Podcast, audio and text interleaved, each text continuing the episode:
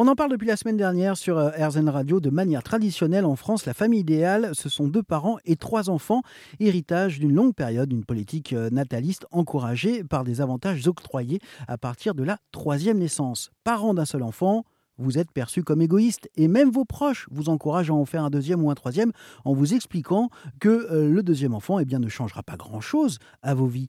Anne Salle, chercheuse à l'Institut national des études démographiques, vous rassure. Oui, il y a peut-être ce discours consistant à, dire euh, oh, ça ne sera pas tant de boulot, tu vas voir, ça va passer tout seul.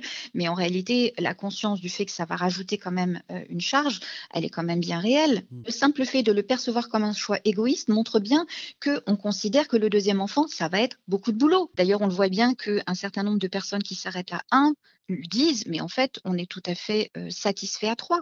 En mmh. fait, nous, ça nous convient bien. Et alors, qu'en est-il des couples qui ne veulent pas d'enfants du tout? Eux ne perçoivent euh, l'arrivée d'un enfant que négatif parce que perdent leur liberté. Alors ça, c'est très très fort chez ces personnes. Un côté français, ceux qui n'en veulent pas, il y a, beaucoup euh, cette notion qu'ils euh, ont une certaine liberté. Et alors là, vraiment, de, de, la remettre en question de cette manière-là, ils n'en ont mais alors vraiment aucune envie c'est un discours qui est en train de se mettre en place. Mmh. Et je pense que ça va aller croissant. Comme je disais, là, pour le moment, euh, ça reste plutôt dans le cercle privé, mais déjà, le simple fait d'oser dire à ses amis ou euh, dans le cercle familial euh, qu'on a une vision totalement négative des enfants, je pense qu'on va aller vers l'étape suivante parce qu'on le voit bien que certains euh, sont prêts à l'assumer. Il y a ceux qui disent justement, je me sens très libre par rapport à ça.